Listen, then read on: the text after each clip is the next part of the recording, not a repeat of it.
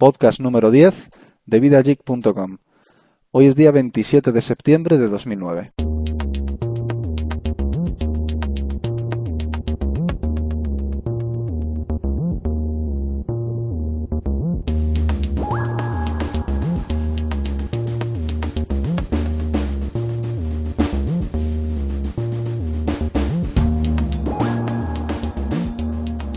Bueno, muy buenas a los dos. Yo soy Antonio. Hola, por aquí está Jaime. Y yo, Paco, por aquí, muy buenas. Bueno, pues muy buenas a los dos. Otra vez, ya estamos aquí después de bastante tiempo, al parecer. Pero bueno. Un par de meses o así. Un par de mesecitos. Lo importante es que estamos aquí ya de vuelta, así que vamos a ver si, si charlamos un poquito y hablamos de nuestras cosas que hace tiempo que no, que no nos ponemos con ello. Hoy además tenemos una novedad, aunque bueno, realmente es novedad para nosotros porque nadie, nadie más nos está escuchando, pero bueno, está curioso. Y es que estamos emitiendo el podcast en directo a través de ustream.tv. Así que bueno, eh, nos podrán escuchar cualquier persona que se conecte a Ustream o bueno, o que esté ahí ahora en ese momento, ¿no? Que por lo que veo eh, no hay nadie, pero bueno, esperemos que en futuras ocasiones... No habíamos anunciado. De todas formas, está, es una prueba en fase beta, que el resultado no los conocemos, así que a ver qué ocurre con eso. Eso es. Así que bueno, vamos a ver si hacemos un podcast de cosa de una horita o así, que mañana tenemos que madrugar, es domingo y, y mañana hay que trabajar al menos algunos de nosotros. Así que. Yo creo que todos, ¿no? Algunos o, todos. o los que estén en el paro, ¿no? Pero bueno. Viva ZP. Bueno. Pues vamos a empezar. Em, hoy vamos a hablar un poquito. Hemos seccionado eh, las noticias en tres grandes apartados: mundo Google, mundo Microsoft y mundo Apple. Ya Qué que sorpresa, generalmente ¿eh? son las que. Sí. Wow. Ya que generalmente son las tres que más noticias aportan. Así que vamos a hablar un poquito sobre Google. Y lo primero que tenemos eh, sobre ellos es que YouTube va a retirar eh, próximamente el soporte para Internet Explorer 6. Cosa que bajo mi punto de vista ya iba siendo hora, ¿no? Sí, yo también opino lo mismo, porque hay que recordar que estamos en el Internet Explorer 8 en la actualidad. Efectivamente, Internet Explorer 6. Y el 6 estaba incorporado en XP, ¿no? Entonces, Claro, yo creo que es cuando apareció XP que fue en el año 2001, ¿no? Sí, sí, exactamente. Yo creo que también. Pero el problema mm, del Internet Explorer 6 es su gran incompatibilidad con los estándares. Si, si desde el principio hubiera sido compatible, pues yo creo que, que nadie le tendría esa manía que le tienen, ¿no? Bueno, nadie, los desarrolladores en general. Pero bueno, Sí, es posible. La verdad que Internet Explorer 6, siempre que desarrollas una página web, tienes que probarla con, bueno, o la haces, la pruebas con Safari o con Google Chrome, o, y generalmente funciona igual en ambos, incluso en Firefox. No tienes que hacer grandes modificaciones, pero en Internet Explorer es la auténtica locura. O sea, con Internet Explorer 8 parece ser que no tanto, ¿no? No, con 7 con 8 no, no hay tantos problemas. De todas formas yo ya me niego. Yo directamente versión 7 de Internet Explorer, Firefox y, y demás. De Internet Explorer 6 que ni, ni- no me merece la pena porque si a alguien no le funciona siempre le digo, no es que tienes un navegador. Ya como ya tengo una buena excusa de porque Internet Explorer 7 y 8 vienen como actualización de Windows, pues siempre suelo decir, no, es que hace falta que actualices el Windows a la última versión. y ya está. Claro. Pero es que daba muchos dolores de cabeza, entonces pues Sí. ya era hora. YouTube se ha dado cuenta de que también está bien prom- eh, promover un poco ¿no? Esa, es, eh, Sí. el ir evolucionando en versiones y ya está. Es importante que un grande como Google haga algo así, ¿no? Que un medio tan grande y generalista como YouTube que vaya a quitar el soporte para Internet Explorer 6 es algo importante ya que A lo mejor es también es, sensacionalista en el sentido de que quieren poner que a los usuarios que usen esa versión les salga algo así como estás usando una versión muy vieja y con muchos problemas. Puedes usar Google Chrome, no, ¿cómo se llama? Google Chrome, Safari, Google Chrome. utilizar Ya, pero- Firefox. YouTube es de Google, O sea- entonces a lo mejor que es una forma de hacerse a ellos mismos pu- autopublicidad y decirle al usuario, oye, no uses esa versión, usa esta que te va a oír mejor, eh, esta que casualmente es la mía. Hombre, lo que está claro es que si se supone que esto es tecnología y que se va avanzando poco a poco, lo que es normal que las tecnologías antiguas pues se vayan quedando, pues eso, pues eh, obsoletas. Entonces, ¿para qué seguir desarrollando, desarrollando en algo que se supone que ya no, no, se, no se actualiza ni siquiera el propio Microsoft está dando soporte sobre Internet Explorer 6. Ya, pero YouTube es, muy grande, no le cuesta, a ellos sí que no les cuesta nada mantener soporte de IE 6, que está bien para que la gente cambie, mm. para los pequeños desarrolladores, pero a ellos no les costaría, y más teniendo en cuenta que su mmm, tecnología que usan dentro de su página web es eh, los vídeos flash, y eso da igual que use Internet Explorer 6 como que use cualquier otra versión, porque eso es un módulo que va aparte. No sé, yo creo que es un poco más por el rollo de eh, gente que usáis esa versión, estáis anticuados, podéis actualizaros y usar esta otra, mm, este otro navegador que es el mío. Y conseguir ellos más clientes de su Google Chrome.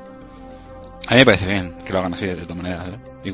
Hombre, pueden hacer cualquier cosa, es su página. De su lado es, es, es lógico que, que si es de YouTube y, o sea, de, de, de Google, tiren más hacia ellos, ¿no? Es que es lógico, es una empresa que se, que al fin y al cabo ganan de eso. De, todas formas, en Windows Vista, en Windows Vista ya no viene el Internet Explorer 6, ¿verdad? No, venía el 7. Venía el 7, yo creo, sí. Pero bueno, como Windows Vista ha sido tan fracaso, tampoco. Venía el 7 con la actualización al 8, si no me equivoco, ¿eh? Yo creo que quizá el problema más gordo está en las empresas, porque hay muchas empresas que siguen con XP y muchas empresas que incluso tienen desarrollo que solo funciona con Internet Explorer 6.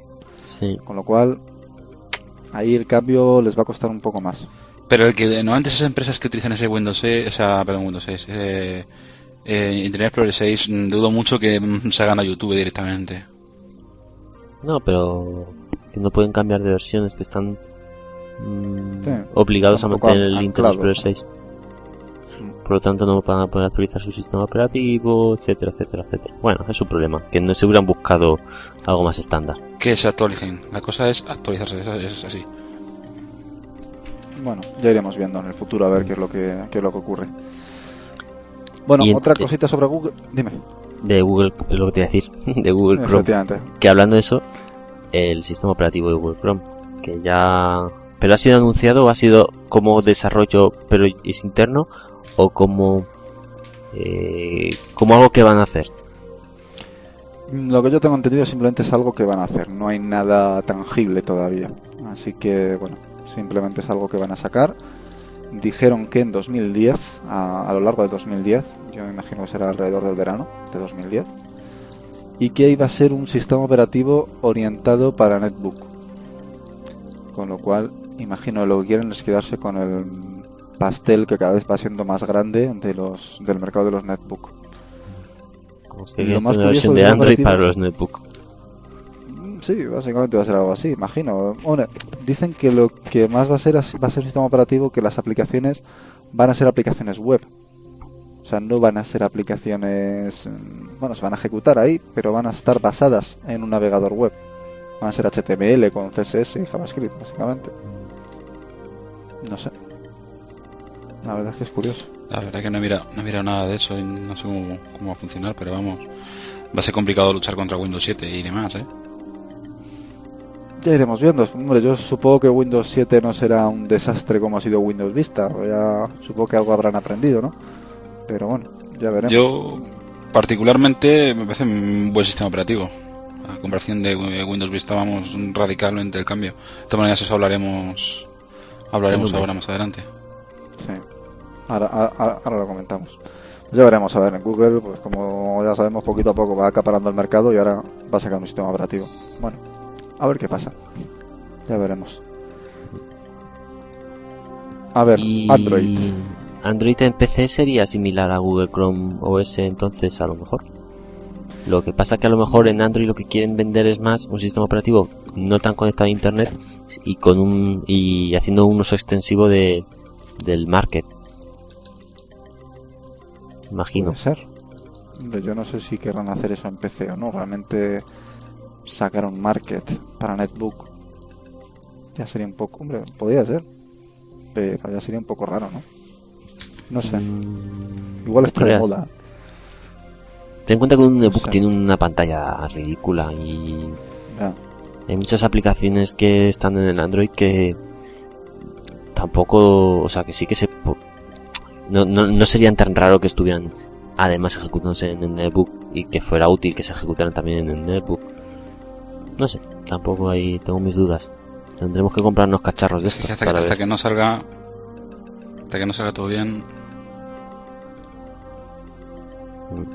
Bueno. Eh, más cositas. Tú que eres usuario de Android, eh, ¿qué te parece lo que ha ocurrido? Cuéntanos, Jaime. Eh, pues la noticia es que Cia, Cianogen o algo así, no sé cómo se nombrará, eh, era un grupo o era una persona, o creo que era más bien una persona que empezó algo, pero que ya era un grupo de gente que creaba unas ROMs para dispositivos, eh, no para Android en sí mismo, sino para dispositivos que ejecutaban Android con una, un- el sistema operativo compilado por ellos y con las aplicaciones, digamos, empaquetadas así un poco por ellos y todo eso en conjunto, sistema operativo, con aplicaciones y tal, es lo, lo metían en un único fichero, que lo, ya es lo que llamamos la ROM, que eso es como si te instalaras otra vez un nuevo sistema operativo en el móvil, que en este caso volvía a ser Android, pero compilados por ellos y, y todo ese rollo. Entonces, han recibido por parte de Google una notificación de, de cese de actividad y, y que dejen de usarlo. O sea, de- dejen de desarrollar ese- esa línea porque en principio no sé muy bien la, la- la- el argumento que usaba Google, pero en principio tenían dos, dos cosas por, la- por las cuales no estaban contentos. Una es porque al parecer parte se dedicaba, había gente, o no sé si ellos directamente o, o quién, pero en esas ROM metían las aplicaciones de comerciales de Google, comerciales me refiero las, las aplicaciones de Google Talk y el, el Gmail, estas que vienen, que son de Google, que vienen a completar el Android y darle cierto sentido, ¿no? Y, y por otra parte, ¿qué es lo que habían hecho? Ah, sí, estaban en, en las últimas versiones de la ROM, habían utilizado directamente el código fuente de Android de la versión que se va a llamar Donut y o Dona, como dirían los mexicanos. Y, y entonces, ¿qué ocurre? Que esa versión, aunque está en código fuente en repositorios o parte de esa versión, todavía no ha sido publicada oficialmente por Google como versión compilada cerrada para instalar ya en los terminales por parte de los diferentes operadores móviles. Entonces como que ha salido antes una vers- la versión ¿no? medio oficial por esta rama que por la rama de Google y eso es lo que al parecer no les ha gustado mucho. Pero bueno, al fin y al cabo ese código Pero una estaba ahí. pregunta. Es, código abierto, o sea, tú puedes usarlo Claro. para lo que tú, que tú quieras mientras que no sea uso comercial, ¿no? Vamos a ver, no, no es que Google les haya denunciado, es una recomendación de cese de actividad. Que dicen, "Mm, no nos gusta la línea que habéis hecho, os lo decimos. es una forma educada de Porque decirle, hacer, la eh, próxima vez os mando los. Hacer nada legal. Claro, por eh, eso es una recomendación de que sistema, a ellos si no es- les gusta esa actitud. A Google no le gusta, se ha, se ha pronunciado en el sentido de que no les gustaba que sigan desarrollando esa línea. Bueno, vale, pues a no todo el mundo le dé por qué es gustar, pero de- puede seguir haciendo lo que le dé la gana, ¿no? Ya, Me parece un poco tontería, ¿no? Abs- Absurdo por parte de Google hacer eso. Mm, Sí, pero básicamente Pero- yo creo que lo han dicho por, mm, por haber publicado en ese ROM, en ese firmware, eh, código de Google que no es de código abierto. Es decir, programas de Google que no son de código abierto. Por ejemplo, la aplicación teléfono, la aplicación música, la aplicación... No, la de teléfono creo que sí, sí te la bajas, está dentro del repositorio. A ver, hay algunas Ajá. aplicaciones que sí están en el repositorio y otras que no. Ahora mismo no tengo. eh, En otro lado sí que tengo ahí descargado el repositorio y podríamos ver qué, qué- qué- qué partes del código sí que son públicas y las que no estén ahí, en principio, no son públicas. Pero yo creo que la de teléfono sí, sí que lo era. La del teléfono y la del registro, la de contactos. La de contactos creo que también, aunque esa tocaba con la parte de sincronización con los contactos de Google y entonces creo que ahí es donde a partir de ahí era do- todo lo que se sincronizaba con Google creo que eso era más o menos cerrado. Bueno, en cualquier caso es eso, que básicamente han publicado aplicaciones que no son de código abierto y que pertenecen a Google, con lo cual a Google no le ha gustado. O eso creemos que ha pasado. Sí. Supongo Bueno, o que que no le guste, hay mucha gente que tampoco le gusta el arroz o no le gusta la sopa, pues Claro, pero cosas. es una empresa y tiene que defender un poco su, su imagen y Su propiedad y- intelectual. Claro, su propiedad intelectual y, y que Sí, si pero ese- vamos a ver, esas versiones no código funcionan abierto, bien, que tú ya, pero es que esas partes no estoy Sí, yo muy seguro pero- que fueran código abierto. Estas partes. Claro, el tema es ese, es que hay parte que no era código abierto. Entonces, al no ser código abierto, es ilegal distribuirlo. Es como si distribuyes Claro. Windows. O sea, vale que lo distribuyas junto a un programa de código abierto, pero mm, Windows en sí no es de código abierto. Entonces, ¿qué pasa? Que con Android, como es todo un poco, se supone que es abierto, que tal y que igual, pues sí, es abierto, el código fuente está ahí, del kernel y de determinadas aplicaciones, pero hay otras que no. Con lo cual, esas que no son de código abierto, no puedes distribuirlas. Y este hombre las distribuía. Claro. Entonces, bueno, En especial son las aplicaciones de Google Maps, Google Talk y Gmail. Las acabo de mirar. Eran esas tres las que eran las closures de código cerrado. Entonces, sí, eh, eh, en teoría, tiene todo su derecho de. Google de decirlo, de oye, no podéis sacar, incluso podéis llegar a denunciar. Pero, ¿por qué no se ha nombrado hasta ahora? Era un poco la cosa. Que es justo cuando han sacado la versión del, la siguiente, o sea, la versión del, basándose en la siguiente versión que habrá en el futuro. Entonces, parece que como que es una cosa que lo utilizan para mm, que no hagan lo otro. Que sí que, aunque sí que es legal, ¿no? No sé si me explicaba ahí el giro. sí, la verdad es que no tiene mucho sentido, ¿no? Que lo hagan ahora después de tanto tiempo, de que el tío ha estado sacando tantas, tantos firmwares, ¿no? Mm. Bueno, no sé. En fin. Ya veremos a ver qué pasa. Si el tío cesa y desiste o, o no cesa y, y tendremos que ver algo más al respecto. Yo creo que no va a cesar, pero las aplicaciones esas las va a quitar y ya está. Y seguirá Claro. con sus cosas. Y Yo creo después que sería lo te- lógico, ¿no? Eso sí, de forma extraoficial, seguro que sacarán por ahí el cómo instalarse esas tres específicas apli- aplicaciones. Y haciéndolo por fuera ya no hay ningún fundamento. Claro, el tema es ese que el tío ellos. publique, o sea, que tengas el firmware y que desde el mismo cacharro tengas una opción de descargarte las aplicaciones de código cerrado. Y ya está. ¿No? Supongo Sí. que eso valdría. Igual que tú te lo descargas para tu ordenador es...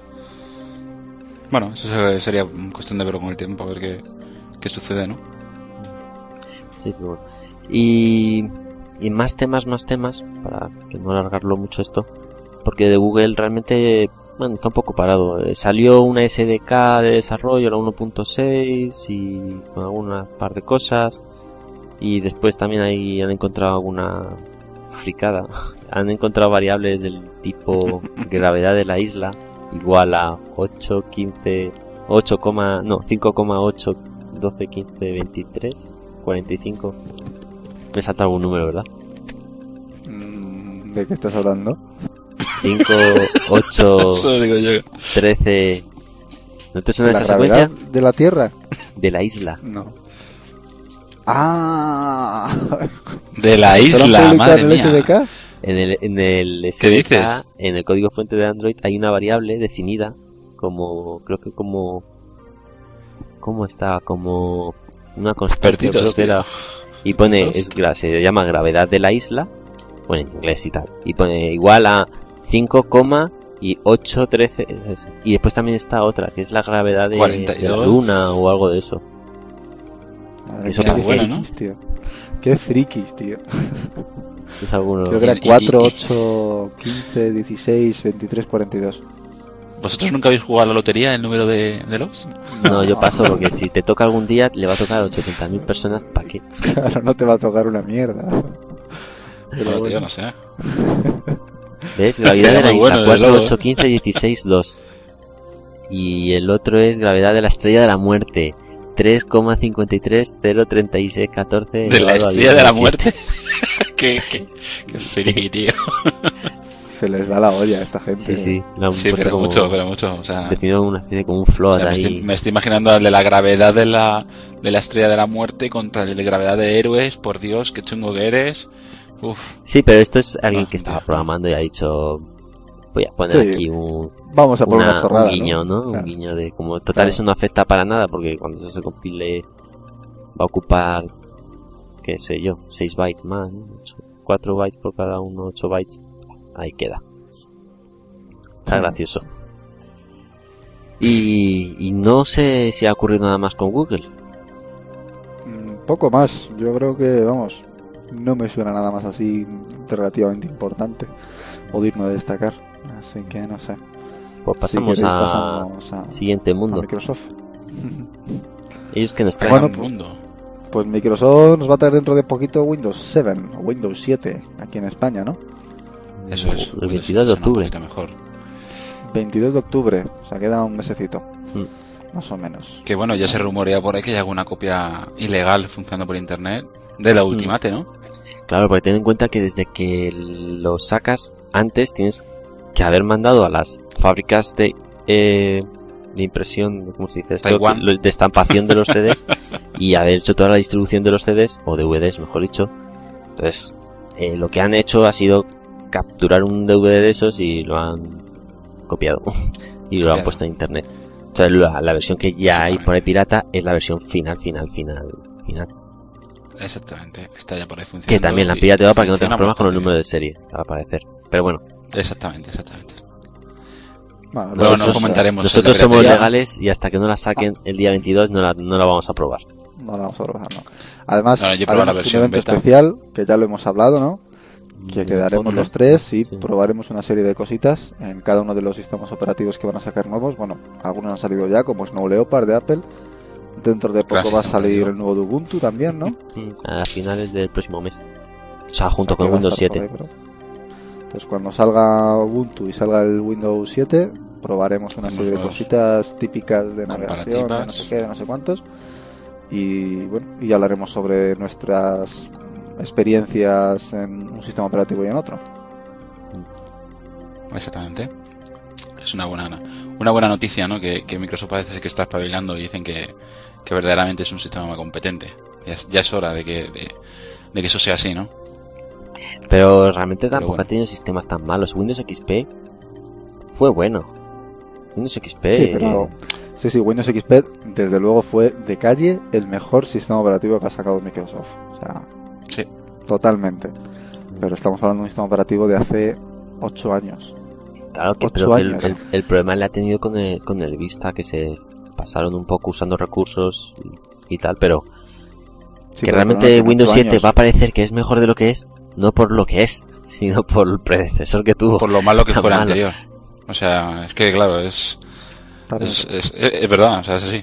O sea, fue tan malo, tan malo, que, que, que, que este parece que es, vamos, increíble, ¿no? que tiene que ser increíble porque es que la cagada que cometieron fue tremenda entonces pero bueno yo lo Sí, que pero- ocho años sin sacar un sistema operativo decente Es me increíble. parece- Una empresa como Microsoft, que, claro, que es la mayor distribuidora de sistema operativo del mundo, me parece este así es, exagerado. es bastante lamentable. Sí. Claro. vale que han sacado para Pero- servidores han sacado se supone no bueno sacaron Windows 2003 y luego Windows Sí, no, 2002, 2002 la 2008. Windows 7 Server, cinco años bueno vale No, 2008 fue, ¿no? Sí. sí 2002. sí, un Windows Server por ahí. No, pero eh, tampoco es que esté muy anunciado, o sea, son cosas que no, que no, Pero porque las anuncian solo la para venir, nivel no- corporativo. Las, Sí. las cosas empresariales no, no gastan publicidad muy, Tanto digamos, a- claro. Tanto como el Windows 7, al menos que lo vamos a ver hasta en la sopa. Es más, en el Simo, los muy bestias se alquilaron el pabellón número 7 entero para ellos. Para que ya está Microsoft. bien Estamos en crisis, estamos en crisis y es una buena época para ello. Sería una buena oferta, seguro que les hicieron una oferta de 7000. Y, y en el Simo, en el IFEMA, hay 10 pabellones. Es decir, el que cogieran el 7 entero para ellos es, era marketing. De hecho, era la hicieron la presentación. sí sí de, de hecho el Simo eran solo dos pabellones en total Sí, uno de ellos O era. sea, uno era Microsoft y el resto estaba en el otro. O sea, Le sobró Qué espacio. bestia, ¿no? Sí, sí. ¿Hombre, ¿Habéis ido al Simo vosotros?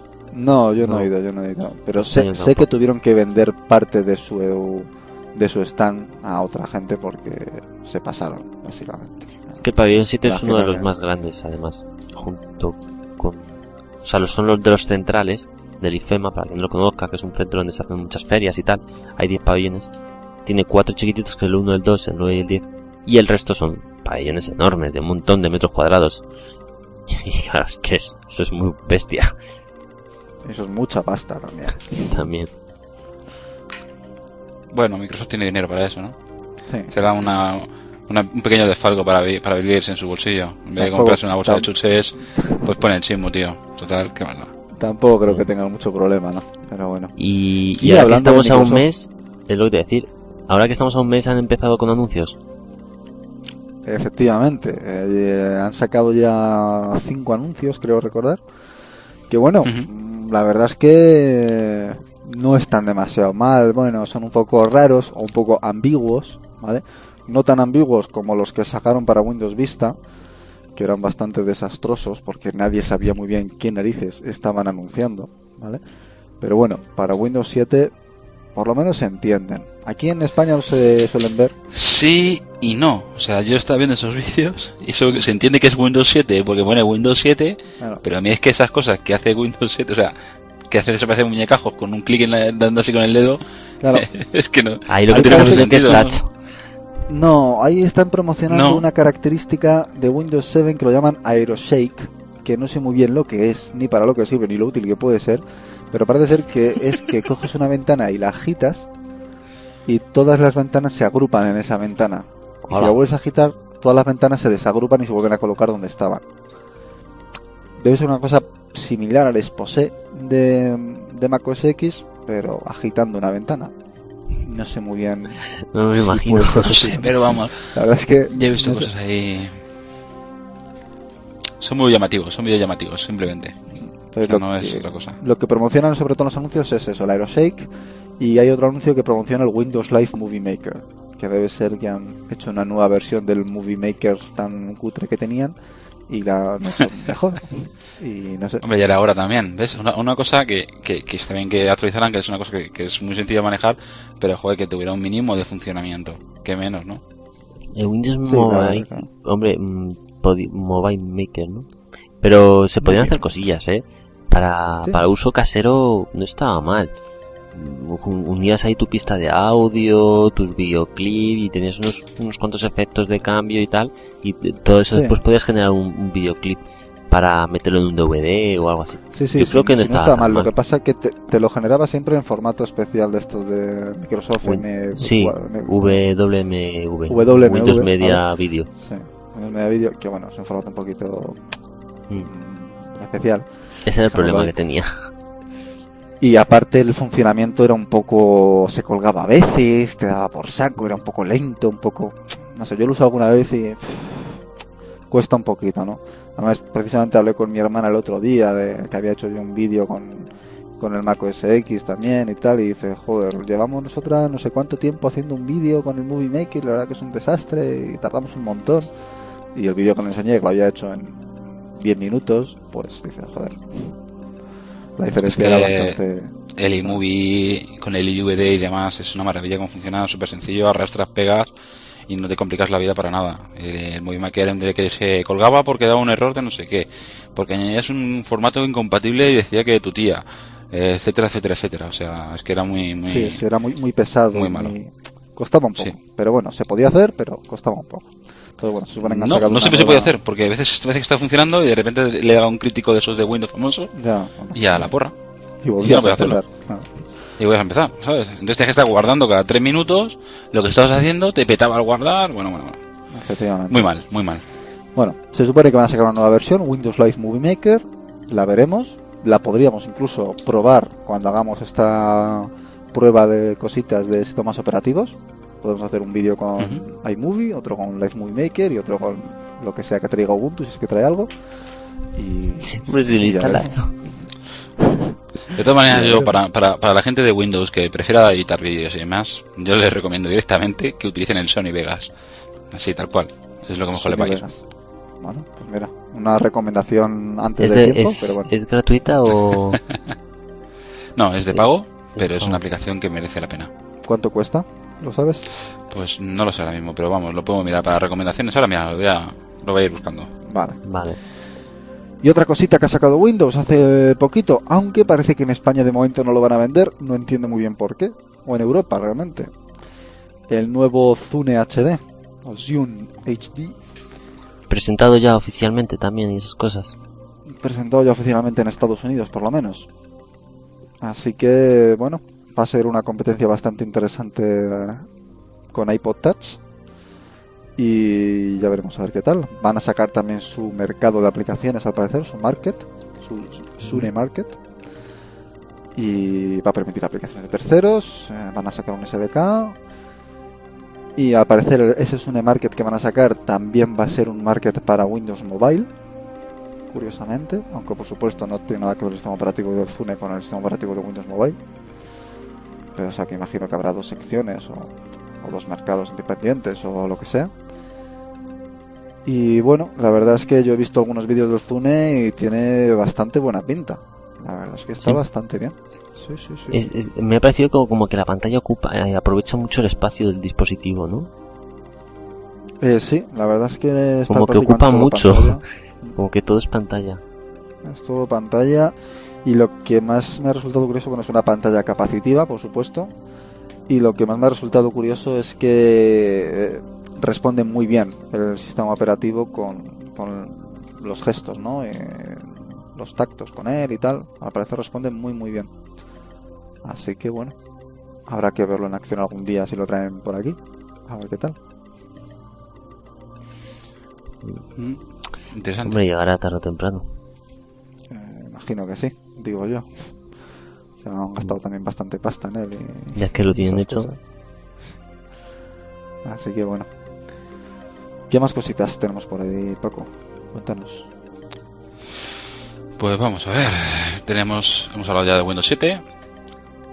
Y pues nada, podemos saltar ya directamente al mundo de Apple, ¿no? Al, a lo nuevo de, Pero vais a querer hablar y maravilloso de mundo de Apple, que tanto le gusta a Jaime. eso. Sí, hombre, se nos gusta. De vez en cuando si hablamos un poquito, más que nada, pues oye, por ti, Jaime, que sabemos que, que, que lo disfrutas, macho, y que, que con tus nuevos Apple ahí, que estás rodeado de ellos, tío, pues Es que... vamos a hablar un poquito, ¿no? Estáis enamorados, ¿eh? Que por cierto, de fuera de cachondeo, ¿te vas a comprar algún día un Apple? Pues... La cuenta atrás está. Dos años. La cuenta atrás lleva desde el primer podcast que hicimos aquí, Que fue hace ya más de un año. En el primer Hasta la actualidad. que decía que Empezó probable. diciendo Ahora que se iba a comprar un iPhone. Bastante, Bastante seguro seguro. Eso ya es otra cosa. sí. que te vas a comprar o que no te lo vas a comprar. A ver, en el futuro seguramente algún día caerá. Pero ahora todavía no es el momento. Sí, aunque sea del cielo, seguro que te cae, ¿no?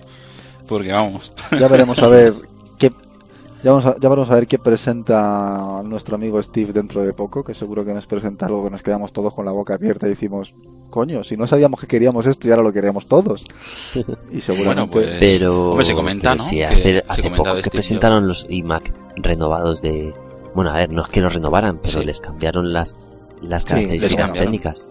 pero es un lavado de cara de algo que ya conocíamos. Quiero decir que que tarde o temprano... tengo, de ¿Tú crees que van a sacar un temprano- nuevo modelo por fuera, físicamente, Sí. No. dispositivo o... Se comenta Yo creo- que van a sacar un modelo basado en el Apple Cinema Display. El nuevo iMac va a tener un aspecto Vale, parecido al Cinema pero Display. será un iMac también, ¿vale? No, yo creo que Sí. van a sacar algo que ninguno nos imaginamos qué narices es. Igual que La sacaron el tablet Comentan- PC. Comentan el tablet PC. Bien ¿no? sea tablet PC, que a lo mejor hasta no tiene nada que ver. Se rumorea la tablet PC, pero igual sacan algo que no tiene nada que ver con una tablet PC. No me extrañaría Y que tú te lo vas a comprar. Probablemente, no te digo que no.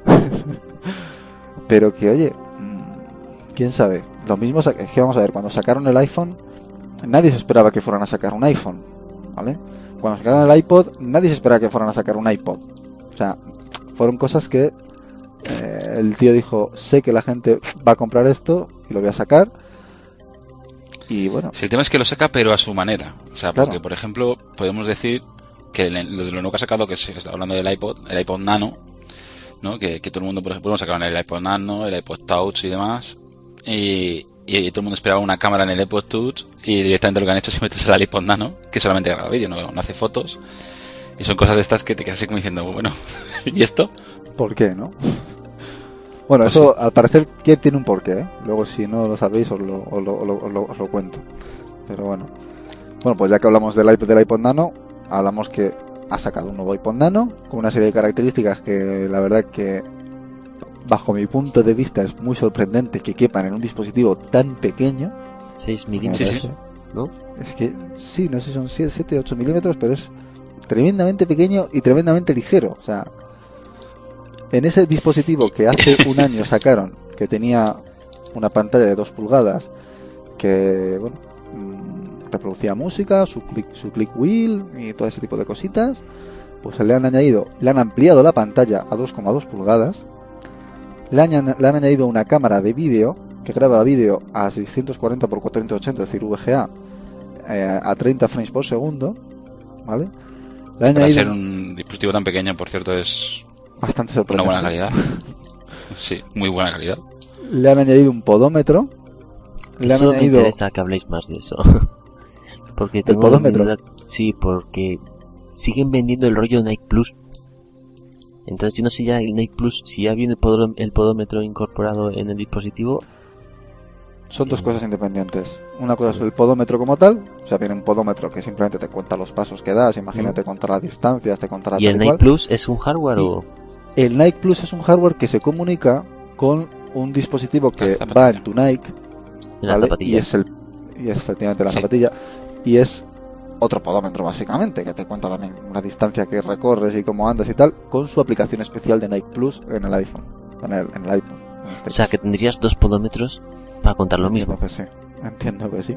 Entonces, Entiendo. por eso te digo que ahora que ya trae el podómetro, Mm. digo, a lo mejor traían la aplicación de Nike incorporada en el, en el dispositivo y ya te quitabas la parte de la zapatilla. No sé si serán dos aplicaciones independientes o no. La verdad es que ahí me pillas. Igual es la misma aplicación que funciona tanto con o sin mm, sensor Nike Plus.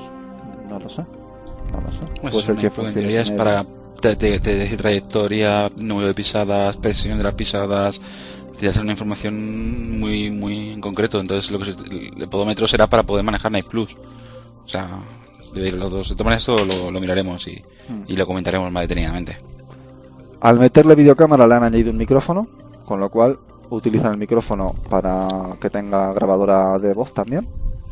Le han puesto también un altavoz para que puedas escuchar los vídeos que grabas. Y además lo que nadie se esperaba es que le han, le han puesto radio, cosa que llevaba todo el mundo demandando desde hace mogollón de tiempo. Nadie se lo esperaba, pues toma, una radio. Pero no es una radio cualquiera, por supuesto. Si Apple saca una radio, no va a sacar una radio cualquiera. Es una ra- radio con soporte de time shifting, ¿vale? Radio con soporte de que puedes pausar en directo, echar hacia atrás, escuchar lo que, lo que te has perdido, echar para adelante otra vez, lo que sea. Creo que tiene un buffer Una de especie de grabadora de radio que escuchas en directo y puedes rebobinar y demás. Sí, no graba, Curioso, porque ¿no? ¿no? la puedes poner a grabar, sino que, que tiene una pequeña caché, creo que son de unos 15 minutos, en los que puedes echar para atrás si te has perdido algo. Pausarlo y tiranear y seguir escuchándolo. No sé. Está muy bien. Y, gusta, y eso supone grabar todo el rato lo que estás escuchando Claro. y codificar, digamos, a MP3 lo que estás escuchando para después ir descartándolo en un buffer. Eso no va a gastar mucha CPU, batería. Hombre, eso evidentemente consumirá algo de batería, lógicamente. No sé si se podrá desactivar en preferencias o no, pero la verdad es que no sé. No sé si codificará MP3 o, o AAC o alguno de estos, pero bueno, será un chip que esté dedicado a eso, evidentemente. No, o sea, habrá un chip que esté dedicado a todo esto, porque tampoco creo que quepan muchos más chips ahí, vamos. Me parece un Comentando poco- del iPod Nano, leí, leí un, un, un artículo, ¿no? Que decían que en Estados Unidos esto podía incrementar la que la gente escuchara de nuevo la radio, ¿no? Que se decía que estaba muy obsoleto el tema de la radio Sí. y que gracias al, al iPod Nano la gente volvería otra vez a, a escuchar los medios de comunicación a través de la radio. Y la verdad que es bastante importante porque al fin y al cabo en Estados Unidos prácticamente todo el mundo tiene un iPod. O sea, tiene el 75% del mercado de iPod. O sea, Sí, pero la gente no renovará el iPod de la noche a la mañana. La mayoría de la gente te- tiene más de uno o dos iPods. No me extraña que mucha gente lo comprara. De Es que hecho, no olvidemos que en Estados Unidos es mucho más económico que aquí en, en Europa.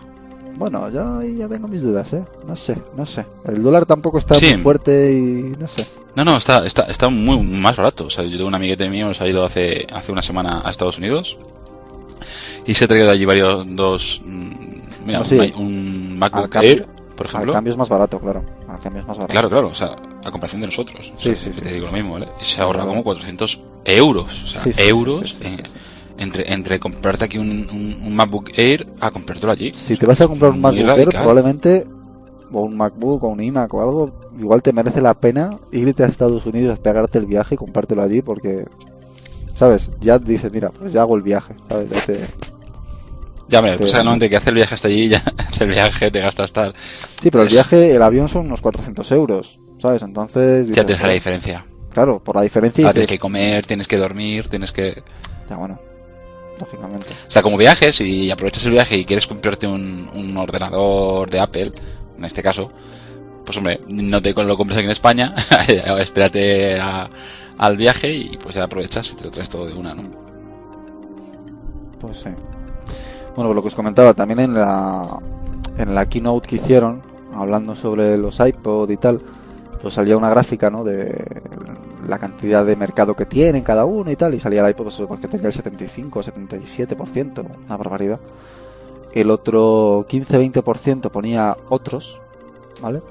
Luego había un 3% que tenía SanDisk, la verdad que a mí me sorprendió un poco, pero bueno. SanDisk con un reproductor de MP3 o MP4 y el 1% de Zune. Entonces, bueno, era bastante decir, joder, llamativo, ¿no? Bastante curioso. Y bueno, ¿qué más presentaron en la keynote? Interesante poco más, ¿no? Del La verdad que fue una iPod keynote un Touch, poco- el cambio de hardware, ¿no? Bueno, Sí, iPod Touch, es grande. que entre un 3GS. comillas lo han renovado. ¿sí? El iPod Touch ahora... Tengo una pregunta Sí, sí, Paco, di. del iPod, del iPod Touch. Eh, ¿Lleva GPS el iPod Touch? No, no, no, no, no, para nada. No De hecho, por cierto. Hab- hablando de GPS, hace poco vi una aplicación que habían sacado para Cydia, para el iPod Touch, porque el iPod Touch sí lleva Bluetooth. Entonces habían sacado una aplicación, un tío, que te permitía con- conectar tu GPS de Bluetooth con el iPod Touch y utilizar el Mobile Navigator o el TomTom con ese TomTom, con, con ese GPS externo a través de Bluetooth. comentaban que el TomTom Car Kit, este que iban a sacar, bueno, que ha salido ya de hecho, eh, se supone que, que iba a llevar in- incorporado un, un GPS externo para poder funcionar con el, con el iPod Touch. Y lo anunciaron así como tal cuando, cuando presentaron el, el 3GS y el iPod Touch. Entonces, mm, no sé si es que en un futuro piensan hacer algo así también Apple, ¿sabes? Es posible, es posible, no sé. La verdad que a todos les, les ha sorprendido que el iPod Touch no viniera con cámara, igual que el iPod Nano. Y yo Claro, creo que sí. tiene una explicación. Y es que ahora mismo el Apple App Store es un mercado muy jugoso. Y Apple quiere que se pueda acceder o que todo el mundo pueda acceder al App Store. Entonces, eh, lo que han hecho ha sido sacar un nuevo iPod Touch encubierto, bajo mi punto de vista, porque no han. Aparentemente es igual. Entonces, ahora ma- mantienen tres, modelos: el iPod Touch de 8 GB a un precio muy asequible, a 179 euros. El iPod Touch de 32 GB, ya se sube a 270, creo que son. Y el iPod Touch de 64 GB. La diferencia es que el hardware del iPod Touch de 8 GB y de los otros dos es diferente. El iPod Touch de 8 GB es el mismo que el del año pasado, pero el iPod Touch de 32 o 64 GB es eh, un nuevo iPod Touch con un hardware eh, más parecido al iPhone 3, 3GS en cuanto a CPU. Es decir, es una CPU un 50% más rápida que la anterior. ¿Vale? Con lo cual, En hardware es exactamente igual, a falta de teléfono, GPS y, y cámara, y cámara digital. sí, es lo que le falta al fin y al cabo. Tiene wifi, tiene tal, o sea, al fin y al cabo eh, es básicamente igual que un iPhone. Lo que pasa es que, bueno, parece que lo quieren vender un poco más como consola de videojuegos más que eh, como iPod. Al menos es la sensación que dio en la última keynote. Lo presentaron más como consola, lo compararon con la PSP y con la Nintendo DS y lo quieren vender un poco más como consola de videojuegos. Entonces, bueno, ya veremos. Hombre, evidentemente comentaron las, las cifras de venta y iPhone se habían vendido ya 30 millones de iPhone y 20 millones de iPod Touch. O sea que Uf. el acceso al App Store es importante para 50 millones de dispositivos que hay ahora mismo por ahí. No está Madre nada mía. mal. No está Qué nada mal. barbaridad. Y poco más, en la keynote poco más comentaron. Yo creo que fue una keynote un poquito tranquilita, ¿no? Sosa. Sí, Para más para la vuelta de, de Steve Jobs, no olvidemos. sí. De todas formas, es que en sí. Es eh, dispositivos de música, no entonces, dispositivos de música, iPod, iTunes, esas cosas. No, yo creo que no tiene. De todas formas, el año pasado, no sé si os acordáis, que hubo una presentación, una keynote también a principios de septiembre y hubo una segunda keynote eh, a mediados de octubre, ¿vale? Sí. Donde se presentaron novedades, que es- esas novedades, Presentaron los nuevos MacBook. los MacBook. Es decir, esa no se la esperaba nadie. Porque decían, si ha habido una hace un mes, pero es que no querían mezclar una cosa con otra. Sí. Puede ocurrir algo parecido. Así que, y- efectivamente, igual nos espera algo en octubre, quién sabe. Todo sea... Yo espero, se comenta muchísimo lo del tema de los iMac, que va a salir la nueva gama iMac. Y bueno, pues todos los que nos hemos actualizado hace poquito a iMac, pues la hemos cagado. y bueno, pues Ya veremos a ver, ya veremos a ver. Ya veremos a ver, ¿Qué exactamente. pasa? Yo, desde luego, mi Mac va a durar, ¿eh? Me lo compré hace ya... No, y el mío también, el mío también. El Año y medio, ¿no? hasta los restos. que va a durar, va a durar. En fin, más cositas, que nos enrollamos con los iPod y nos quedan muchas cositas que comentar. Pues Eh, Snow Leopard, ¿vale? Ya publicó Apple su nuevo sistema operativo, o nueva revisión del sistema operativo. Bueno, realmente tampoco es que sea un gran cambio, ¿vale? Snow Leopard, que es la versión 10.6. No es un gran ya- cambio aparentemente, pero sí que lo es internamente. Sí, efectivamente. La, la gran diferencia es que ahora ya está todo compilado a 64 bits, con lo cual funciona totalmente a 64 bits, a excepción del kernel. El kernel sigue siendo un kernel de 32 bits y compilado con 32 bits. Con lo cual, eh, bueno, mm, coge ahí un poco. Es un poco hecho aposta por eh, los drivers, sobre todo de, de terceros, que claro, si el driver está hecho para 32 bits, no puedes cargar un kernel de 64 bits porque el driver tendría que estar hecho para 64 bits, así que no iba a funcionar. Con lo cual, a la espera de que todos los fabricantes actualicen sus drivers a 64 bits y tal, pues el kernel seguirá siendo de 32 bits. En algunas versiones de Mac eh, se puede forzar a arrancar el kernel a 64 bits pulsando el 6 y el 4 mientras se arranca el, Mac. Igual en el tuyo sí se puede, Paco, en el tuyo nuevo, o en el mío no se puede, pero quizá en el tuyo sí. Y No lo puedes sé, ver si podría probarlo. algún cambio de velocidad o tal. Y bueno, yo quería comentar un poco una de las características nuevas que ha sacado Apple en el Snow Leopard, que lo llama Grand Central Dispatch. ¿vale? Es una característica que ha sacado nueva y que curiosamente eh, ha publicado bajo licencia GPL. Bueno, no sé si es GPL o Apache, ¿vale? pero el caso es que ha liberado el código de Grand Ce- Central Dispatch para que cualquier otro sistema operativo pueda adoptarlo. Con lo cual es algo bastante sorprendente, ¿no? Eh, Grand Central Dispatch es un sistema que han sacado para permitir a las aplicaciones aprovechar el uso de más de un core que tenga el, equipo. Si hay un equipo con dos, tres, cuatro cores, eh, utilizando esta librería especial que han sacado ellos, te permite que los hilos de ejecución de tu aplicación aprovechen al máximo esos cores. Esos cores, eh, Grand Central Dis- Dispatch va a tener una serie de colas y va a gestionar mandarlo a un core, a otro core, etcétera. De esa manera se va a aprovechar sin necesidad de que el programador sepa cómo llamar a un core o llamar a otro core, automáticamente el sistema operativo lo va a hacer por él. Con lo cual en el futuro podremos ver que las aplicaciones, vamos, que nuestro Mac va a ir cada vez mejor, porque a medida que las aplicaciones se vayan actualizando y vayan utilizando los dos núcleos, o vayan aprovechando los dos núcleos mejor utilizando esta tecnología, pues va a hacer que, que las aplicaciones corran más rápido, sean mejor, no se cuelguen o, o lo que sea, ¿no?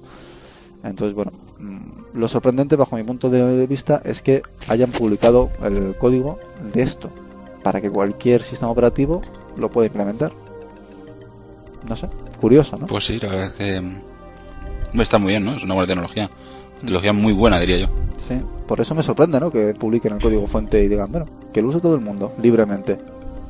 Esto para, para la humanidad, no sé. Será, será una gran fumada de, de Steve Jobs. Es un gesto De- curioso, ¿no? Que Apple de todos los marrones que ha tenido, habrá dicho, venga. Se, se fue de cañas, invitó a la gente a, a todo el mundo del bar y dijo, vamos a sacar esto. No, Esto el legal. código fuente también. Es un poco como, como Web- WebKit, ¿no? Que también está creado por Apple y es en lo que se basa Safari y puedes hacer cualquier navegador utilizando WebKit. Bueno, está bien, está curioso. Que por cierto, Safari en, en Snow Leopard funciona, pero, es- pero sorprendentemente, sorprendente, uy, no sé la palabra ahora. Sorprendentemente bien, o sea, Sí. va muy, muy bien. Se nota que va bastante más rápido, sí. Sí, sí, sí. La verdad Jaime. que yo estoy muy contento con él. Que ibas a comentar algo y te estamos ahí cortando. No, estaba respirando, ¿O creo no? que ha sido, pero Ah, ya de paso comento eh, en el, Eso es bueno, que sepamos que respira. ¿eh? en el Sí, es equipo importante, es importante. en el equipo que estoy eh, que, con el que estoy grabando ahora, ¿no? Eh, que es un Windows. Eh, tengo ahora mismo instalado, pero no porque haya querido, sino porque ha surgido así. Internet Explorer, el Firefox, el Google Chrome y el Safari. O sea, tengo los cuatro sin quererlo. Me instalé el iTunes, después me invitó a instalar el Safari y dije, venga, va, pues no te voy a decir que no a ti. Y después el Google Chrome, pues también le tenía la página de inicio de Google, ponía instálate Google Chrome. Pero me venía tan grande el botón que dije, venga, va, a ti tampoco te voy a decir que no. Y después me bajé el Firefox porque es el que quería bajarme desde el principio. Y el Internet Explorer que viene por defecto, entonces tengo los cuatro. Y, y de hecho, por ejemplo, ahora tengo un Firefox y el Google Chrome. Y el Safari le usé el otro día un poquito también. ¿Qué que os diga? Van todos un poco igual, ¿eh? Entre el Firefox 3.5, que han mejorado bastante la velocidad, aunque sigue siendo un poco pesado. Google Chrome, que es tremendamente rápido, pero no me gusta cómo gestiona las descargas de archivos. Tiene ahí un rollo que no me termina de gustar. Y el Safari, las pestañas y tal me parecieron tan chiquititas y como que le faltan botones de borrar, de cerrar cosas. No sé, me quedo con me sigo quedando un poco con el Firefox. Aunque sean La más verdad que Yo lentos. estaba Firefox usando Firefox. utilizado mucho y, y me costó un poco acostumbrarme al Safari, pero la verdad que ahora estoy bastante acostumbrado. Pero todo el tema de manejar Yo la las manera de manejar- mucho mejor en el Firefox. Más o menos igual, No. tampoco hay mucha Sí, no, o sea, es igual. Lo único que en vez de la X a la derecha está a la izquierda. Es lo único. Pero o sea, el tema de... El no tema sé de si el. Safari tiene que el botón central del ratón y cosas así. O es que como vuestros ratones no tienen botones, no... Claro, es que es el botón central. He ya me dicho ahí término que os ha dolido, ¿no? No, a mí no. ¿Cómo Yo abres uso una ratón pestaña normal, solo no con el el? Mac. Un enlace en una pestaña manejando solo el ratón. Eh, Pues al más. comando clic. No, solo No, el no, tienes un más a la derecha. Eres, eres, eh, no- la otra mano la tienes ocupada. Yo que sé para qué, pero la tienes ocupada. Pues clic. Pues arrastra, arrastras el ratón a la parte de la derecha de, de la pantalla que de Safari y te ves que tienes un más ahí y pone crear una pestaña nueva. No, Pues no, no, un enlace que tienes en la No, página. pero él se refiere a abrir un, un, un enlace que tengas ya abierto en la página, abrirlo en, en otra pestaña. Vale, pues Vale. le das al, al botón de la ruleta en el medio y se te abre. ¿Sí? Sí. Eh, a mí no. Lo digo porque yo tengo yo tengo un ratón de ruleta, porque yo no uso el ratón de Apple, Ah, Ah, no vale. me gusta nada, de decirlo. Y, y yo soy un poco aquí en ese sentido yo- menos maquero, ¿vale? Yo en mi caso sí que Pero vamos, que le das el Mighty Mouse y con el botón del centro no se puede porque me abre, bueno, supongo que se podrá configurar, ¿no? Pero bueno, por, de- por, de- por defecto pues me abre el dashboard que se llama, que son las aplicaciones estas que van por encima del escritorio. Y pues, la única manera la única manera que yo encontraría es clic derecho, abrir en una pestaña nueva. No, es eh, la- para la gente que no tenga el ratón de Apple, eh, en la ruleta, vamos en la ruleta de subir y bajar, clic en medio y se te abre. Sí, vamos, igual que igual que en Windows entonces, en este caso, ¿no? Exactamente. Sí. Pero lo que me encanta de Safari es manejar el tema de las pestañas, no las pestañas, sino el historial y Sí, el top sites. eso Esas es son genial. unas cosas geniales. Es. O sea, el historial es maravilloso. O sea, a la hora de buscar es genial. O sea, te, te- te acuerdas de una cosa que buscaste y dices, joder, que busqué yo, en qué página estaba, qué mes me encontraba y buscas la palabra y te sale todo el historial ahí. Muy bien, funciona Y no muy solo rápido. Y por la palabra, sino porque te guarda una previsualización de la página en miniatura. Con lo cual, si recuerdas, sabes, yo no me acuerdo a lo mejor de qué había en esa página o qué ponía en esa página, pero sí me acuerdo un poco del diseño de la página. Con lo cual, mm, voy arrastrando un poquito a la derecha y veo la imagen de la, de la página como, como era y ya recuerdo que era esta y eso está muy bien. Evidentemente ocupa espacio en disco, claro, pero bueno, está bastante bien. Pero bueno, la ventaja de Snow Leopard, o sea, bueno, de Safari en Snow Leopard, es que Safari en Snow Leopard utiliza Grand Central Dispatch, con lo cual aprovechan mucho más los cores que en un sistema operativo como Windows, ahora mismo. Por eso es mucho más rápido en, en- en Snow Leopard que, que en, que Windows. Leopard, Está no compilado con 64 bits y encima utiliza Grand Central Dispatch, cosa que en Windows sigue siendo 32 bits y no utiliza Grand Central Dispatch. Qué maravilla el Windows, por cierto. ¿eh? Bueno, Seguimos. seguimos, un poquito que ya. nos liamos. Sí, sí. Bueno, Eh, pues, eh, ¿Qué más tenemos por ahí? Cuéntanos algo de un videojuego, no sé qué, Paquito. pues mira, eh, ya hablando un poquito de Apple, que siempre se comenta que no sacan videojuegos, que no sé qué, que nunca tiene compatibilidad con nada. Pues mira, han sacado, bueno, sale en octubre no me acuerdo exactamente el día, no sé si era el 9 de octubre, el juego Bioshock, ¿no? Que es un juego muy famoso en, tema Windows y Xbox 360. Que, que, bueno, es un juego de tercera persona, tipo, tipo Doom para aquello, o Quake, de aquella gente que jugaba antiguamente, que tiene un montón de funcionalidades y, y bastante divertido, ¿no? Y, y todo ello pues basado para, para Mac, completamente, completamente funcional. Saldrá a un precio de 59 dólares, ponía en Estados Unidos, unos 60 euros aquí me imagino que saldrá igualmente. Y bueno, pues eso comentar que pues, un pequeño jueguecito más añadido a la biblioteca de, de, de Apple. Bueno, pues bueno está, ¿no? Un jueguecito más, oye, poquito a poco, para los jugones, Mac puede ser otra nueva plataforma. Quieras que no, es importante. Hombre, y más cuando están actualizando tanto el tema de la calidad gráfica que se están preocupando ya bastante Apple en sacar dispositivos de vídeo muy mejorados, ¿no? El chipset de Nvidia, muy mejorado el tema de ATI y todo eso, pues hay que sacarle el máximo rendimiento, ¿no? Para aquellas personas que no solamente trabajan en nivel gráfico de, de creación de diseñadores, sino para aquella, aquel usuario que pues también dedica su tiempo a, a echarse sus pequeños vicios con sus juegos, ¿no? Es importante eso también, sí. que no haya que arrancar un Windows para, para tener que utilizar ese juego. sí. Y bueno, otra cosita más sobre Apple y Palm, en este caso, es que, bueno, no sé si sabéis que Palm sacó un nuevo móvil hace unos meses que se llamaba Palm Pre, Palm Pre, eh, que es un móvil parecido al iPhone y tal, y bueno, y que le iba a hacer un poco la competencia, ¿no? Curiosamente lo sacaron con una funcionalidad que nadie se esperaba y era que eh, sincronizaba con iTunes, con iTunes. Así que bueno, tú conectabas tu Palm a tu Mac o a tu Windows, te sincronizaba las canciones con tu iTunes como si fuera un iPod o como si fuera un iPhone. ¿Qué pasó? Que Apple, por supuesto, cuando actualizó su iTunes, dejó que no se sincronizara Palm. Palm reaccionó y dijo, bueno, yo quiero sincronizarme con iTunes, así que eh, como Apple lo que hizo fue em, no permitir, vamos a ver, los USBs, tú cuando conectas un dispositivo USB llevan un, identificador de, fabricante, ¿vale? Entonces, hasta ahora iTunes no, no verificaba si el identificador de fabricante era Apple o era otro al conectarse o sincronizarse con iTunes. Entonces Palm se identificaba como Palm y se sincronizaba como Palm con iTunes. Eh, Apple actualizó su, su iTunes y obligó a que todos los USBs se eh, autentificaran como Apple o se identificaran como Apple para sincronizarse. Entonces sus iPods y sus iPhones y todos sus dispositivos se sincronizaban sin ningún problema, pero Palm dejó de sincronizarse. ¿Qué hizo Palm?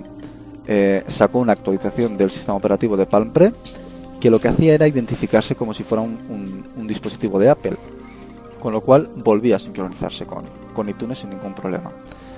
Eh, y además llamó o envió una carta a bueno a una, a una asociación, una, no sé exactamente qué es, ¿no? un foro de desarrolladores de USB o algo así, que son los que el foro de implementadores de USB, creo que es USB Implementers Forum, que son los que definen un poco el funcionamiento de USB y qué se puede hacer y qué no se puede hacer y tal, ¿no? Y les dijo, bueno, pues que Apple estaba haciendo que no se pudieran utilizar otros, ide- otros identificadores de dispositivos porque estaba forzando a utilizar el suyo para la aplicación iTunes para sincronizar y tal. Y bueno, el caso es que mm, esta gente le ha dicho que no lleva la razón Palm porque está estrictamente prohibido utilizar un identificador de otro fabricante que no sea el tuyo. Con lo cual, mm, lo sentimos mucho, pero tienes que utilizar tu identificador y no puede sincronizarse con, con iTunes en este caso. Así que bueno, ¿vosotros qué opináis en esto? ¿Os parece bien que Apple deniegue la sincronización con iTunes? ¿Lo permitiríais? ¿Qué pensáis? Hombre, Pues yo... Polémico el asunto, es tan complicado. Sí, sí. Es curioso. yo, por, yo por- pensar por bien por, por el tema de Apple, de, de, de Palm, ¿no? Que, joder, si es, es una funcionalidad que en su día estaba funcionando, se la han chapado, puede faena, acarrear para- problemas. Para Es los una, es una compradores gran de faena. Palm, claro, para los compradores de Palm es una faena, desde luego.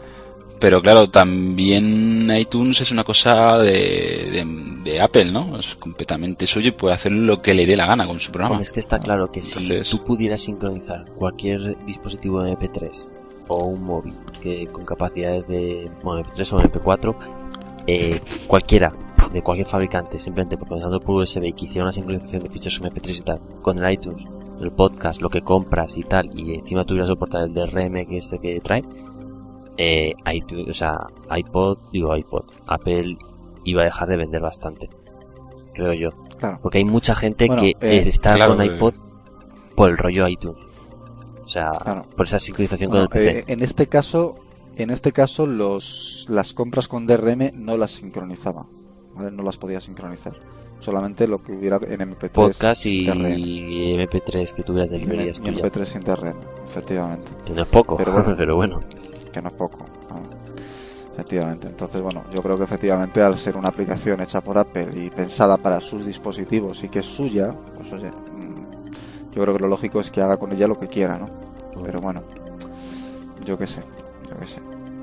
En fin, el caso es ese, que ahora mismo pues no puede sincronizarse y supongo que Palm tendrá que hacer su propia aplicación porque no le queda otra, vamos. Digo yo. Así que bueno, eh, bueno, pasando un poco a recomendaciones y a trucos, eh, hoy tenemos una solamente para, a no ser que se nos ocurra otra de camino, para Mac OS X, que la veníamos hablando ahora Paquito y yo, que la estamos usando ambos, que se llama Click to Flash. Eh, es una aplicación que te permite, eh, diga- di- digamos, desactivar Flash en, en Safari y lo que hace en su lugar es que todas las aplicaciones o todas las páginas web que tengan Flash, en el lugar donde aparece el Flash aparecerá un recuadro que pondrá Flash y el cual podremos hacer un clic en él y nos cargará ese Flash. ¿Vale? Eso está hecho principalmente para la cantidad de páginas que hay, que sale mogollón de publicidad en Flash, o sale música, o sale mil historias que al fin y al cabo es bastante rollo que se te abran y tú no quieres que se te abran y bueno, en fin, yo lo tengo activado y la verdad es que aparte- es interesante. Aparte de eso, también sirve para la gente que le gusta mucho el mundo de YouTube, ¿eh? dentro de, mm, del- que use Safari, dentro de Apple, por supuesto. Eh, si le das al botón derecho sobre la pantalla de Flash, te sale do- varias opciones más. Aparte de verlo en Flash, te sale H264 o 274, ahora mismo no me acuerdo cuánto, cuánto era. Que es para verlo a calidad HD, que se suben ahora mismo los vídeos en Google, ¿no? O sea, en, YouTube. Entonces puedes ejecutarlo y verlo directamente con QuickTime, que es una cosa que, que está bastante bien también. sin necesidad de utilizar Flash para nada. un detalle para todos aquellos que no son tan, maqueros como vosotros. Esto existía desde hace un montón de tiempo con la- el plugin FlashBlock de Firefox. Ajá, mira, interesante, interesante. Pero también se activa solo con un clic, ese, ese Flash. Eh, sí, te sale un cuadradito con un circulito y un play. Y entonces si tú le das, se carga ese flash. Se carga de que se lo descarga y lo ejecuta Claro, ese Ah, igual, flash. Si igual- no, no. igual que esto entonces. Pero solamente, o sea, te desbloquea todo Flash, no solamente vídeos, ¿no? No. Todo, todo el Flash. Todo, todo, todo flash, cualquier flash. De hecho, hay muchos sitios que utilizan flash para temas de, de contadores y tal, de... Porque hay una cosa muy curiosa, no sé si alguna la hemos nombrado, yo creo que no. Eh, la gente utiliza las cookies, o la gente, las herramientas estas de seguimiento de, de visitas, utiliza las cookies para ver en qué página entras, cuál es tu navegación, en cuál es tu última página que visitas, ¿no? Y, o sea, para mantener esa sesión. Y para mantener digamos, cuando vuelves, si vuelves a ser un usuario que ha vuelto a la página y ya, o eres un usuario nuevo, pues utiliza cookies.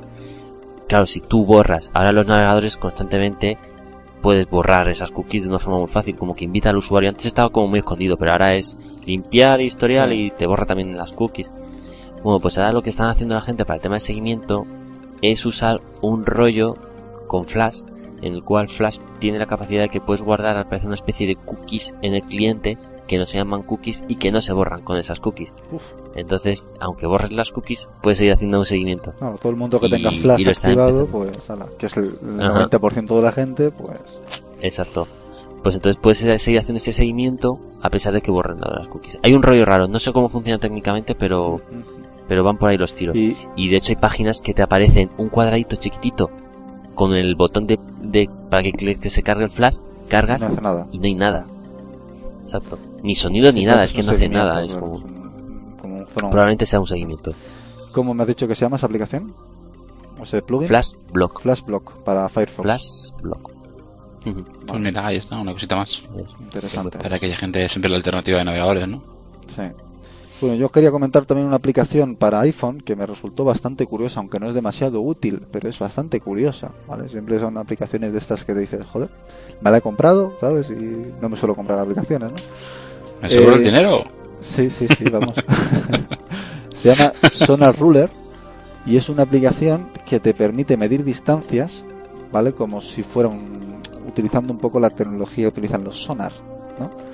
Tú abres la aplicación, pones el iPhone en vertical, eh, bueno, en horizontal eh, con respecto al suelo, ¿vale? En horizontal, eh, y lo apuntas hacia una pared, ¿vale? Entonces el iPhone empieza a emitir un sonido y clac, clac, clac, clac, clac, clac, clac, clac, y mide el tiempo que tarda en rebotar el sonido en la pared y te dice a qué distancia está esa pared. ¿Vale? ¿Y funciona bien? Es bastante curiosa. Y la verdad que funciona. ¿Pero es exacta o...? no es ¿O no? exacta, exacta, pero a lo mejor en una di- diferencia de 5 o 6 centímetros con la distancia real. Entonces, bueno. Es que eso no está nada mal, ¿eh? No está mal, está bastante curiosa. ¿Cuánto vale la aplicación? Nada, un, un dólar, 0,79 euros. Está bastante Bueno, bueno, bueno. está bastante curiosa. Una aplicación curiosa. ¿vale? Y otra parecida que han sacado se llama Swipe Ruler o Swipe, Swipe Rule o algo así. Que lo que hace es más o menos también medir distancias, pero con los acelerómetros. ¿vale? Entonces tú coges el iPhone, lo pones en un extremo de la mesa, lo arrastras rápidamente al otro extremo de la mesa, haces clic en la pantalla y te, y te dice qué distancia has arrastrado el iPhone. Vale, al parecer Y si tienes mala suerte, el iPhone se va al suelo. Hombre, tienes que arrastrarlo tú con la mano, tú Lo que tienes que mano. poner son unos cuantos cristales debajo, no quitarle lo la mueve, funda y no lo arrastrarlo completamente para que se arañe. No, hombre, no, hay que, no hay que Eso, eso me lanzar, parece a jugar a... Eso sería como jugar a curling, ¿no? no hay que lanzar el iPhone, lo arrastras tú con la manita, con cuidado. Ah, entonces ya Despacito, está. con cuidado. Que no Al se arañe, parecer- que no... Al parecer, curiosamente, yo no sé muy bien por qué, pero funciona me- mejor cuanto más rápido arrastres el iPhone. La verdad es que no sé muy bien por qué, debe ser que mide mejor la aceleración si es más rápida que si es más lenta. En los umbrales altos de la aceleración a lo mejor es más sensible que en los umbrales bajos. Debe ser, Puede ser. debe ser. Que bien habláis algunas veces. Sí, sí, Jaime tiene unas palabras ahí que... eso está bien, eso está bien, es importante. El umbral. En fin, En fin, Bueno, vamos a finalizar, no que ya llevamos una horita y pico, y vamos a hablar un poco de las series, que ya estamos en el mes mágico de las series, ¿no, Jaime? Por fin, por fin. Eh, vuelve todo, por fin. Vuelve todo. Tiene sentido la Por vida. fin volvemos a, a disfrutar de la vida. Sí, no, no, pues ¿qué, ¿Qué vuelve? ¿Qué vuelve? ¿qué ha empezado? ¿Qué ha empezado? A ver. A ver, pues esta semana de momento tenemos Héroes, capítulo doble para hora y media de disfrute. Qué bueno, por fin héroes. Eh, How I. Met Your Mother, eh, capítulo simple. The Big Bang Theory, capítulo simple. Y yo no sé, pero House también está por ahí. ¿no? También capítulo doble, y por cierto, un gran capítulo, ¿eh?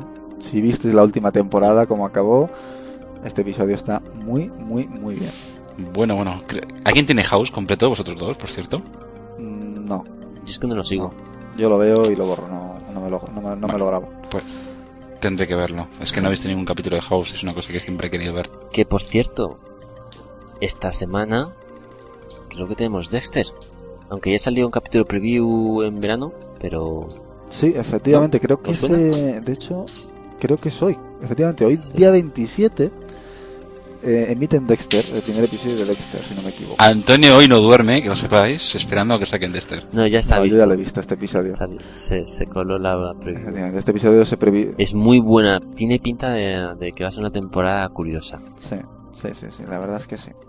Como todas las de Sí, Dexter en La general. verdad es que sí. Pero joder, este primer episodio ha sido... Porque generalmente todos los años han hecho un preview de los dos primeros. Y este año solo del primero. O sea que... Yo es que Dexter, la tercera temporada no la vi. Y tuve un pequeño fallo ahí. En la segunda temporada me quedé y. Pues muy mal, ¿eh? Muy mal. La, no tercera, la tercera. la tercera está bastante bien también, ¿eh? Está bastante bien. La verdad es que sí, mira, pues ya es una cosa que mira, Es me la del- para, para verlo.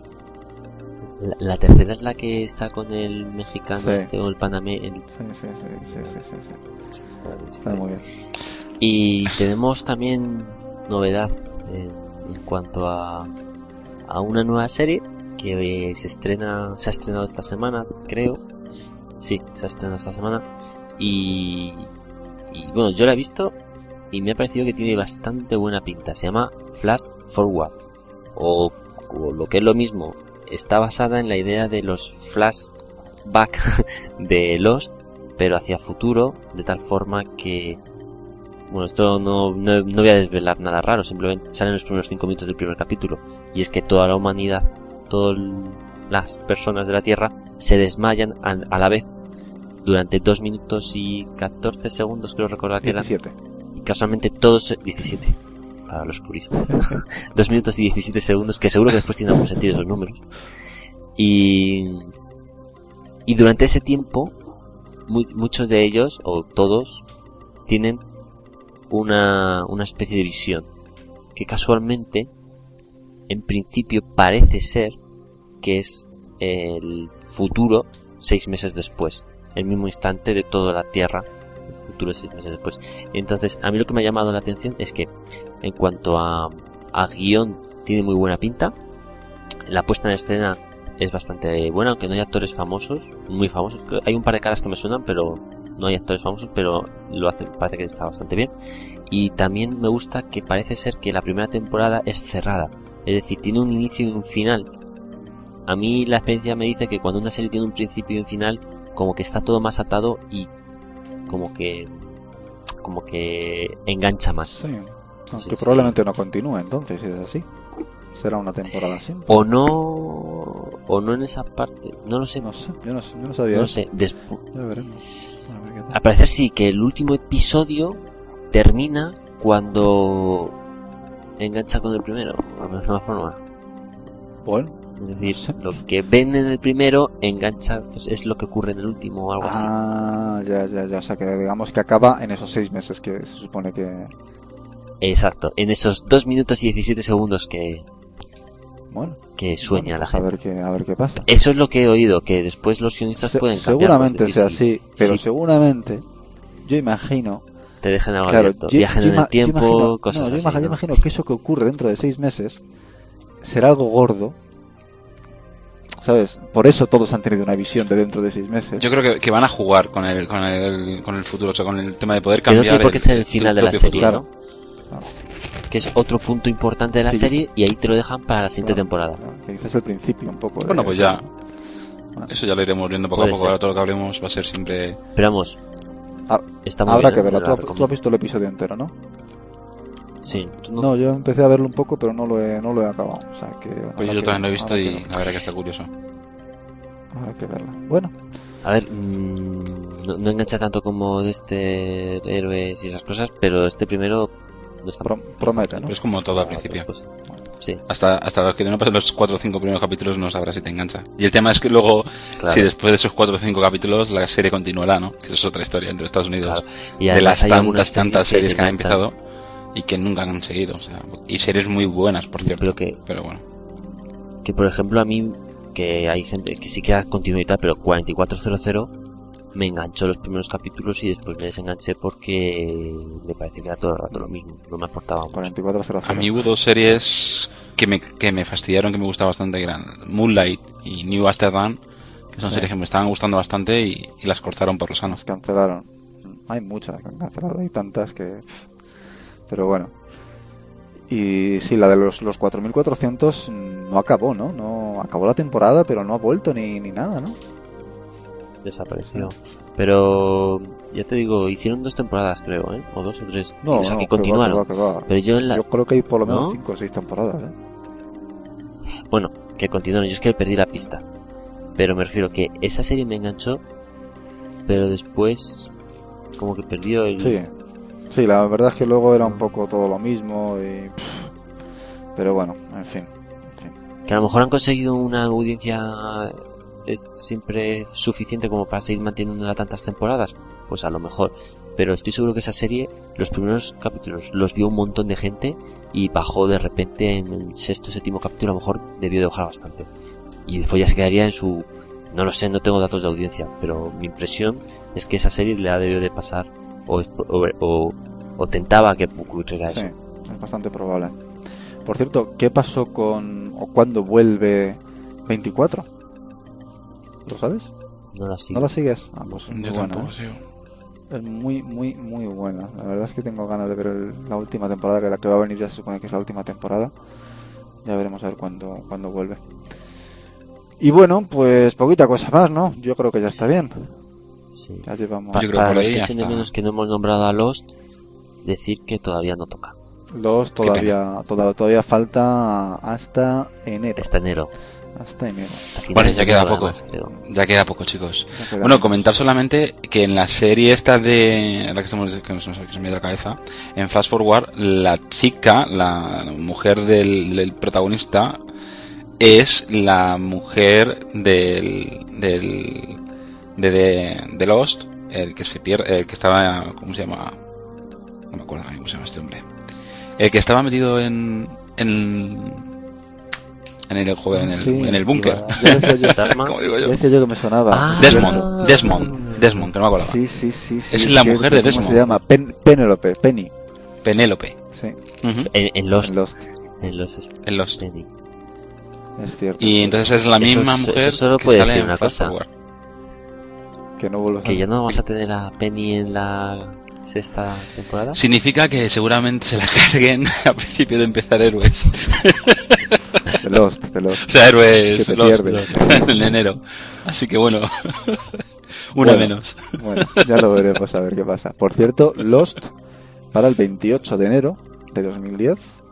24, Sabremos de quién es el ojo. 24 para el 18 de enero.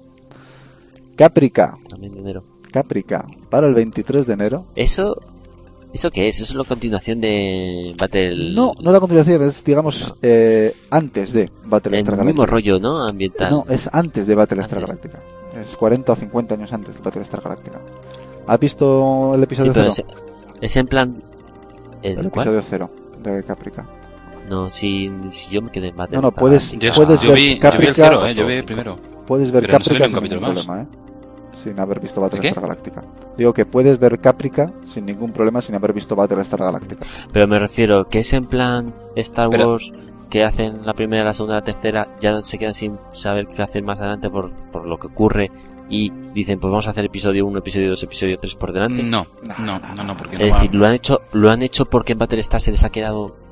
han- No, han- Battle No, Star- más muerto todo el mundo. Battlestar Battlestar ha sido tan grande, ha sido tan buena, ha que, que la, que la quieren, Vale. quieren poner el pasado puede de, lo que, de lo que fue Battlestar Galactica. Claro. Es el pasado. Battle De Star donde se ha acabado, ha llegado Sí, al final. O sea, no, no se puede continuar porque ha llegado al final. Vale, ha llegado al objetivo ¿Ha que se buscaba. algo que no vais a decir? El objetivo que se buscaba ocurrió. Y, vale. Y ahora pues han hecho otra que se llama Caprica y que digamos es 50 años antes, básicamente. No está mal, ¿eh? Yo vi el, el episodio Ah. cero y la verdad que pinta bien, pinta bien. Y otra nueva serie que va a empezar también en enero, que también está muy bien, es Hustle, que yo creo que la veis también o la seguís. Aunque yo la quinta temporada no, la he visto, por cierto. ¿Es la de los Sí. ladrones? Está bastante bien. Empieza la sexta temporada. El equipo A, lo moderno, sí, ¿no? sí. Como digo Está yo. bastante bien. ¿Sale DMA ahí también pegando hostias o qué? Sí, también. Estaría gracioso. Sí, Más o menos. Estaría gracioso. En fin, pues nada chicos, pues yo creo que poco más, ¿no? Ya iremos comentando la serie según salgan en los próximos podcasts. Y como siempre vamos a hacer acto de fe y vamos a intentar grabar todos los domingos si es posible. A partir de ahora, Cada dos. Al menos. al menos cada dos. Algún, alguna vez, esto que siempre lo decimos, lo conseguiremos. Alguna vez lo conseguiremos. Igual que Jaime se compró un Alguna vez lo Apple, hemos hecho. los, igual día grabamos seguido. Ahora que ya viene un poco el peor tiempo y tal, yo creo que nos volveremos un poco más caseros y quizá nos pongamos con ello. Así que bueno. Es posible. Yo me Eh, niego hasta que Jaime se compre una muy bien. Así Co- que hasta entonces no. Comentar únicamente que vamos a crear un grupo que ya está ahí medio medio creado, creado en Facebook, que se llama Vida Geek, para comentar los, los podcasts y publicar cuándo los vamos a hacer, e incluso, no sé, si los emitimos online como este, que parece que funciona un poco el tema y tal, pues, pues decir ahí cuándo vamos a grabar o cuándo te- tenemos planeado em- emitirlo y tal, por si alguien quiere conectarse y seguirnos. Y, bueno, y poco más, ¿no? Pues sí. Pues de nuevo a la nueva temporada. También que es casi esto como un inicio de temporada. Pues sí. Después de la parada de verano. Vuelta en septiembre, vuelta al trabajo, vuelta a todo y, Vuelta vuelta al podcast. Gusta apuntar. Muy bien, pues eh, un saludo a, a todos y hasta la próxima. Y bueno, Igualmente, un saludo a todos, chicos, y nada, nos vemos en Facebook. sí, pues desde aquí yo también saludo a todo el mundo, en especial a la persona que nos esté escuchando por Ustream eh, en directo, de las 15 Cierto que hemos tenido como máximo, ¿vale? Así que bueno, un saludo a todos y hasta la próxima. Hasta la próxima.